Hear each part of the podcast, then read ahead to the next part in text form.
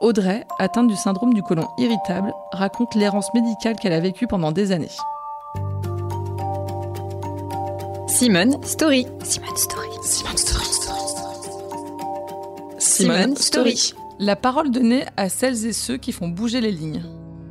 Les deux tiers des personnes qui sont atteintes du syndrome, euh, donc si on prend 15% en France, ça fait 6 euh, millions de personnes, euh, sont des femmes. Je suis pas anormale, c'est pas dans ma tête. Il y a quelque chose quand même qui se passe au niveau de mon corps et je suis pas folle quoi. Alors moi, mes symptômes, c'est surtout la constipation. J'avais toujours des gènes après les repas, des douleurs, des spasmes, des ballonnements et notamment des très grosses fatigues. Après la cantine, je m'endormais en cours sur la table.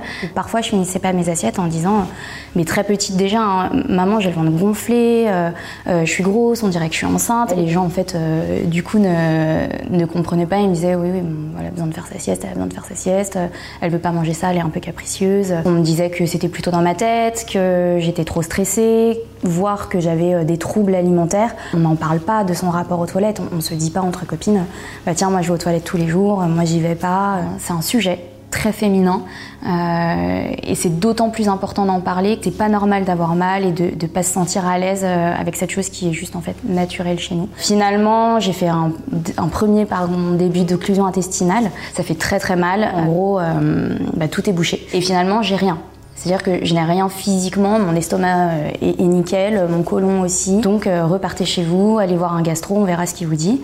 Et là, euh, bah, je commence à voir un, puis deux, puis trois, puis quatre, puis cinq gastro-entérologues. Je pense que j'en vois à peu près une dizaine. Moi, je lâche pas parce que c'est pas possible en fait de ne pas savoir de pas savoir ce que j'ai.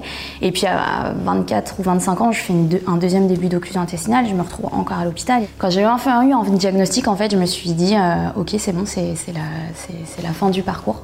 Finalement, j'ai vite déchanté, hein, puisque euh, on m'a pas proposé de solution. Et donc, j'ai été extrême dans la façon de changer mon alimentation. Je n'allais plus au restaurant, ou alors si j'y allais, je changeais tout le menu, enfin voilà, où je mangeais pas. J'essayais des choses qui marchaient pas, etc.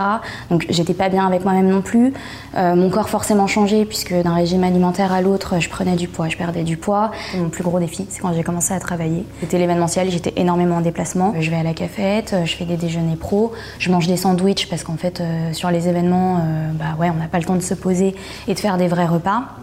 Je mange à des horaires complètement décalés, j'ai pas de rythme. Et ça, d'un point de vue psychologique, ça a été très dur au début.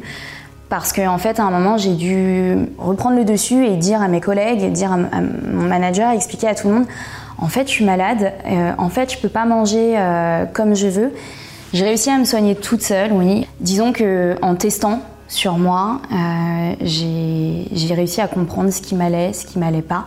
Une de mes meilleures amies et une amie d'enfance a le syndrome comme moi. C'est elle qui me dit, mais en fait, euh, ce qui pourrait correspondre et ce que tu as, l'air de faire, c'est la méthode Low FODMAP, et, et, qui est une méthode australienne euh, qui s'avère être efficace pour 75% des personnes qui ont le syndrome de l'intestin irritable.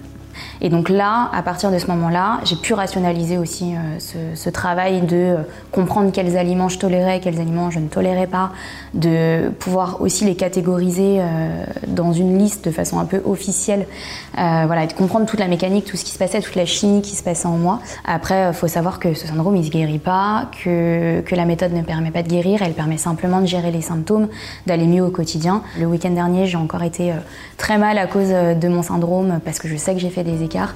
Euh, donc voilà, mais ça m'aide à, savoir pourquoi.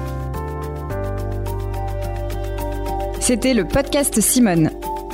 Retrouvez-le tous les mardis et jeudis et abonnez-vous sur votre plateforme d'écoute préférée pour ne manquer aucun des épisodes. À bientôt!